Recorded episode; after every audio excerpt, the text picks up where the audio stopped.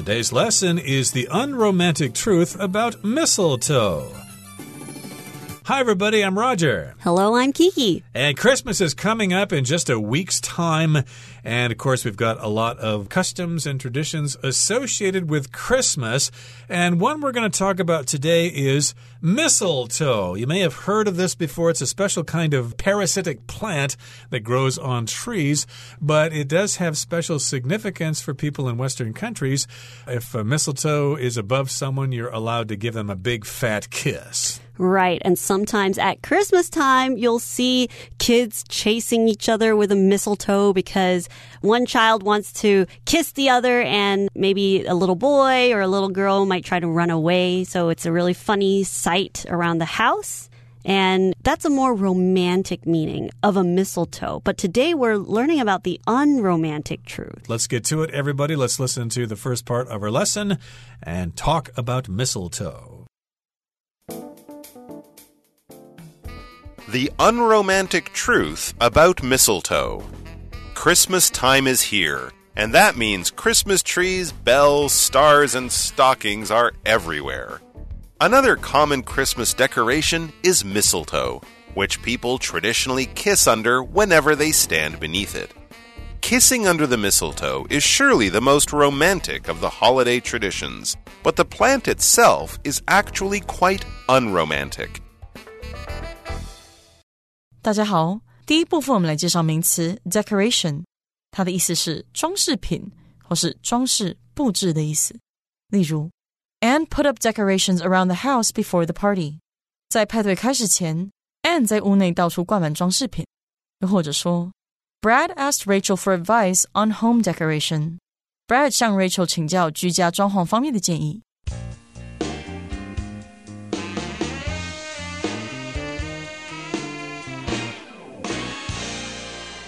Okay, so again, the title of today's article is The Unromantic Truth About Mistletoe. If something's romantic, of course, it inspires love and admiration, but if something's unromantic, well, it does not inspire those things, and in fact, it could be kind of disgusting if you think about it.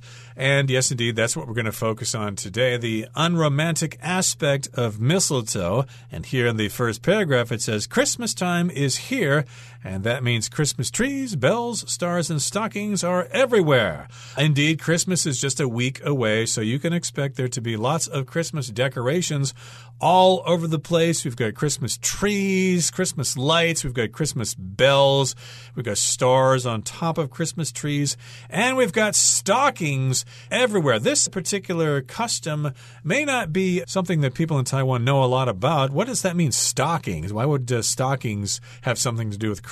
So, if we think about the word stockings, you might think about what a lady wears that is usually in the nude or skin color or black that they wear under their skirt. It's like a sock, it goes all the way up past your waist. So that's what you would think about when you hear the word stockings. But in this case, a stocking is basically a sock like bag that is hung over in the States or places with a fireplace. It would be hung over a fireplace. And I guess in earlier days, they would have been an actual sock. And parents would put little Christmas gifts or little treats in these stockings that are hung over the fireplace. And these would be in addition to other Christmas presents that they may get. Yeah, in my family, of course, we got our Christmas presents. We opened them on Christmas Eve. Some people wait till Christmas morning to open their presents.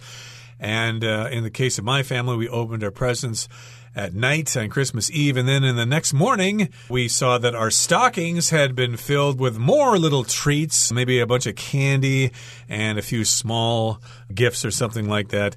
And because the stockings are so full of candy and treats and things like that, they're kind of too heavy to hang over the fireplace. So they would be lying on the floor in front of the fireplace waiting for us on Christmas morning. And in any case, these are popular Christmas decorations that you'll see at this time of year. And another common Christmas decoration is mistletoe, which people traditionally kiss under whenever they stand beneath it. So, this is another popular common Christmas decoration. The word decoration just means something that you put up around your house or on doors or wherever that creates a sort of atmosphere, creates a certain kind of feeling. And we usually use decorations at holidays, but you can use them in other situations as too. But uh, of course, Christmas decorations include these things. And usually a mistletoe would be hung over a doorway or somewhere around the house. And people usually they'll walk around it. But during Christmas time, sometimes you might have people over or you might be walking under this doorway and you and somebody you like or maybe just a parent or someone, you could be standing beneath this mistletoe and you could just have a little kiss. Sometimes on the cheek is fine too. Right. And of course, you probably need to do this with somebody you're already involved with. But in any case, we do have in this sentence the word mistletoe, which people traditionally kiss under whenever they stand beneath it. Whenever just means at that time. If you're not standing under the mistletoe, then you cannot kiss that person. Well, it is a romantic holiday tradition for sure, but the plant itself is actually quite unromantic, which we're going to talk about as our lesson continues. So let's dig in. Let's move on to the next part of our lesson. The name says it all. The name says it all. The word mistletoe comes from the Old English mistiltan, in which mistle means poop and tan means twig. The name derives from the fact that the seeds of the plant are spread by birds that eat the plant's berries. After being digested and pooped out by a bird, the seeds are so sticky that they stick to whatever tree branches they land on, where they then grow into new mistletoe plants. 第二部分先介绍 twig 这个名词有细枝或是嫩枝的意思，可以说 The bird made its nest out of twigs and leaves。那只鸟用树枝和树叶筑巢，或是 To make sure if the insect was alive, Denise poked it with a twig。为了确认那只昆虫是否还活着，Denise 用一根树枝戳它。除此之外，twig 做动词用表示懂得或是意识到点点点的意思，例如。 Nathan hasn't twigged what his supervisor had said. Nathan 还是无法理解他主管到底在说什么。又或者是 Sally was scared at first, but twigged that the ghost she saw was just somebody in a costume. Sally 一开始很害怕，不过后来知道她看见那个鬼只是某人装扮的。接下来我们看到动词 derive，意思是起源于、来自于。例如，The word salary is derived from the Latin word for salt. 薪水一词源自于拉丁文中的盐巴，或者 The indigenous people derive many dyes from various flowers。原住民从各种花朵中得到许多染料。再来的单字是动词 digest，这个字有消化，也可以是理解、领悟资讯的意思。例如，Many elderly people prefer soft foods as they are easier to chew and digest。许多老人家比较喜欢软的食物。 因为比较容易咀嚼和消化，或是 It took us some time to digest all the information。要理解所有的资讯，花了我们一些时间。另外，补充名词 digestion，d i g e s t i o n，digestion，它的意思是消化或消化系统。我们可以说，Eating too much spicy food can cause problems with digestion。吃太多辛辣的食物对消化不好。又可以说 Veronica was having problems with her digestion, so she went to see a doctor. Veronica 的消化有问题，所以她去看医生。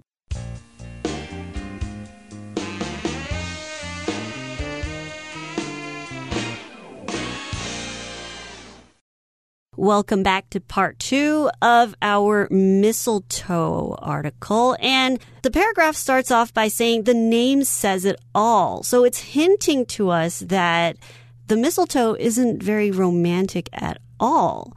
The word mistletoe comes from the Old English mistletoe, in which mistle means poop. Oh no, it's horrible. Poop, of course, is excrement, what comes out of your bottom when you sit on the toilet, and it's the solid kind of waste that goes into the toilet. And of course, when it drops into the water, it might make a plop sound. So that's poop here. I suppose the word poop itself is kind of trying to describe the sound it makes when it falls into the water in the toilet. And of course, we've got the Old English term mistletoe, which might actually be pronounced mistelton. And mistle, it means poop, and ton means twig. A twig is like a small branch in a tree. You've got the main branches, you've got the trunk, then you've got the branches, and then when you get to the really small parts, which are only a couple of millimeters in diameter, those are twigs. So a mistletoe essentially is a mistle tan, which is a poop twig. Mm. So the name derives from the fact that the seeds of the plant are spread by birds that eat the plant's berries. So we're still talking about the old English word mistletoe, which is a poop twig. And basically the name derives from or the name comes from. So when something derives from something, it comes from another thing. So this comes from the fact that these seeds, the seeds of these plants are spread by birds. And these birds, they eat the plant's berries. So I can only assume that they're going to poop out these berries. I would assume so too. I think that happens with the civet coffee in Indonesia. There's a similar concept there where some animals eat uh, coffee beans and then they poop them out and people gather them and make coffee from them.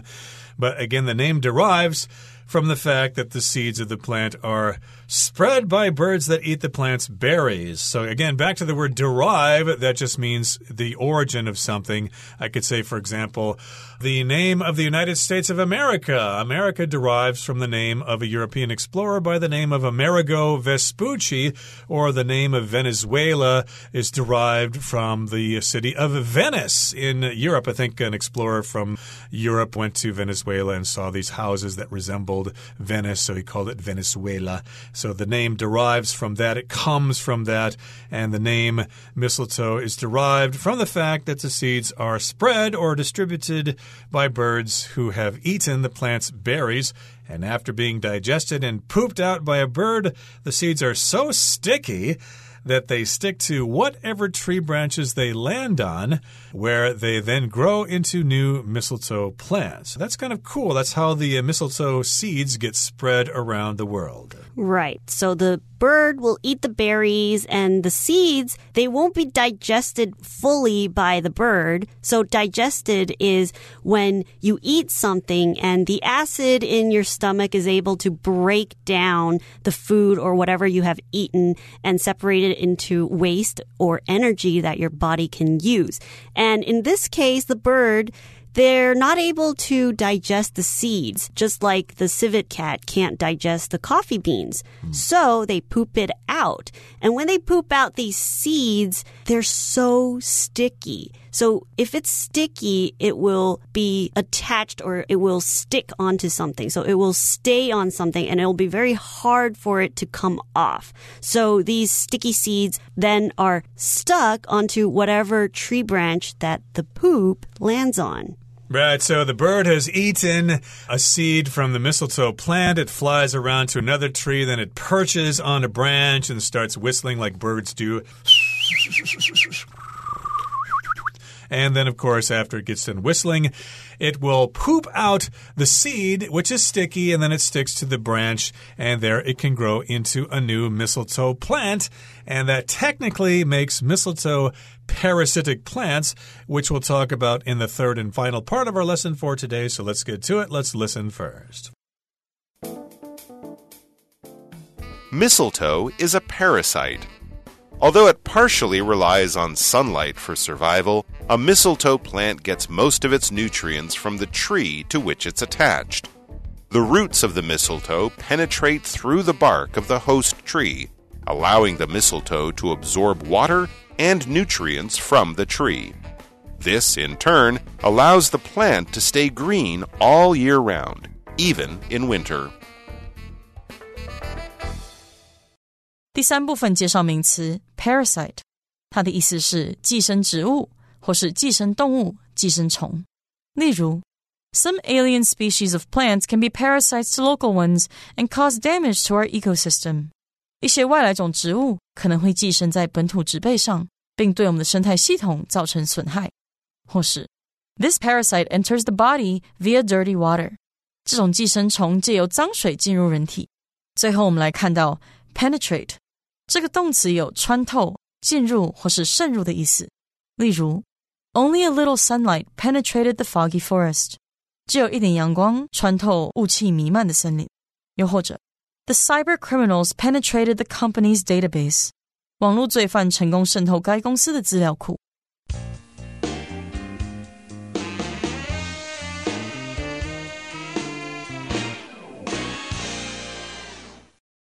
Welcome back to part three, where we learn about the mistletoe being a parasite.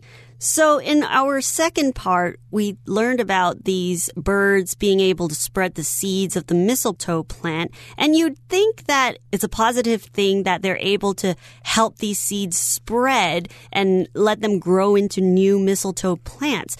But actually, the mistletoe is a parasite. So what is a parasite? A parasite is basically an organism or microorganism that lives off of other living things. So this mistletoe is a parasite. So it will need to live off the energy of other living plants.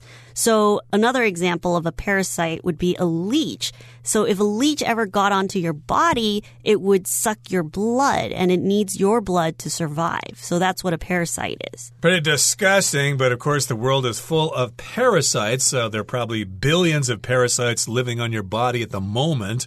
You could also describe a person as a parasite if they are overly dependent on other people. They're always borrowing money from you. They want you to pay for their food and give them rides everywhere. So you could describe such a person as being a parasite or a leech. A leech, of course, is a kind of parasite.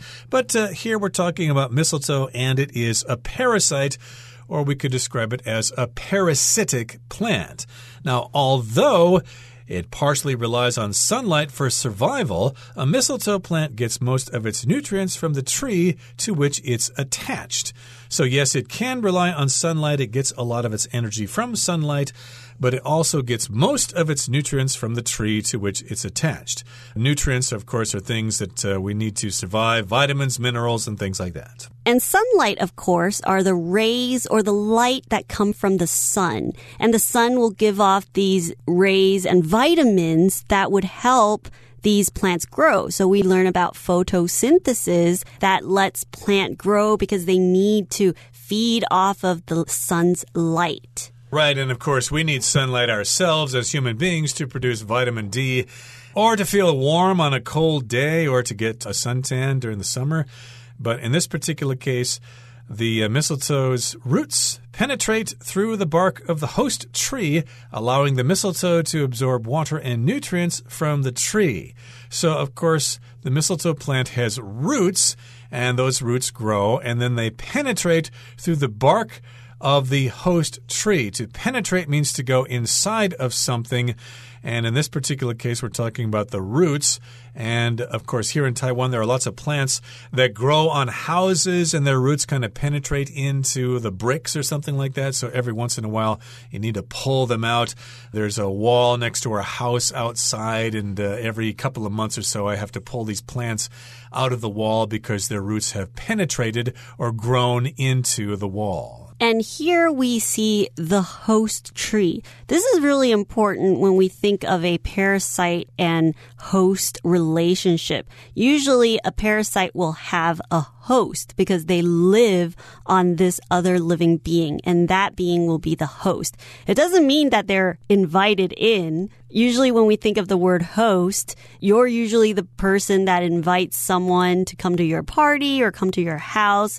But in this case, this host tree is something that the parasite is living on and specifically eating off of the host tree. So it's absorbing the water and the nutrients from the tree. And this, in turn, this therefore, or as a result, allows the plant to stay green all year round, even in winter. And of course, sometimes during the winter, lots of trees and plants lose their leaves because it's just too cold. But in this particular case, mistletoe plants can live during the entire year, and that's why they're so popular or common during Christmas time. Okay, that brings us to the end of our explanation for today. Here comes Hanny.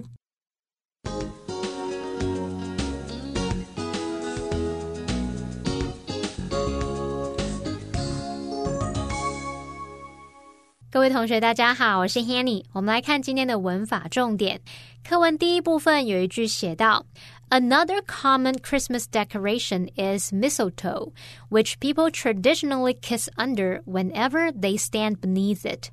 另一种常见的圣诞装饰是胡寄生，传统上每当人们站在它下面时，都会亲吻。好，在这个句子里面，another common Christmas decoration 这部分是主词补语。is 是动词，mistletoe 是主词，后面它再以 which 引导的关系子句来对这个主词 mistletoe 做补充说明。所以简单来讲啊，这个句子的结构就是主词补语加 be 动词加主词，那么主词后面带有修饰语，而这是将主词补语提前的倒装句。我们来学习这样的用法哦。好，当句中的主词它带有比较长的修饰语时，或是呢你要强调主词补语的时候，可以把主词补语移到句首，然后把主词动词进行倒装。那以句型来看，假设我们直述句的基本句型是主词加 be 动词加主词补语，这个主词补语也许是个现在分词 v i n g。过去分词 pp 或是形容词或是介系词片语等等。现在我们把主词补语移到句首，经过倒装，句型就会是主词补语加 be 动词加主词。诶，同学们有没有注意到，你其实只要把主词跟主词补语对调就可以喽？只是要特别注意主词跟动词的单复数的一致性要有一致。好，例如，A note left by his mom was lying on the kitchen table。那现在我们把这个主词补语 lying on the kitchen table 移到句首，经过倒装，句子就变成 lying on the kitchen table was a note left by his mom。在厨房桌上的是一张他妈妈留的字条。所以我们看到主词补语跟主词进行交换就可以喽。另外，课文句子有用到 whenever，在这里是用来引导时间副词子句，表示说每当怎么样，每次怎么样，意思就等同于 every time 或是 each time。举例来说，She thinks of her grandmother whenever she hears the song。每次听到那首歌的时候，他总是会想起他的祖母阿妈。好，那么 whenever 还有一个用法是引导让步副词子句，表示说无论何时，不管在什么时候，这时候 whenever 它可以用 no matter when 来替换。举例来说。There's always something fun to do whenever you visit the city。无论你何时造访那个城市，总是有好玩的事可以做。那也可以用 No matter when you visit the city 来表达一样的意思。好，那以上今天重点整理，我们来回顾今天单字吧。Stocking. We hung the stockings ready to be filled with holiday surprises over the fireplace. Decoration. After bringing the Christmas tree home, the family covered it with bells, stars, and other decorations. Twig. The small bird built a tiny nest out of twigs. Derive. The word captain derives from the Latin word caput, which means head. Digest. Norman knew it would take time to digest the huge meal he had just eaten. Nutrient. Natasha likes to eat bananas because they're packed with important nutrients. Penetrate. As the sun rose, its light slowly began to penetrate through the thick leaves of the forest.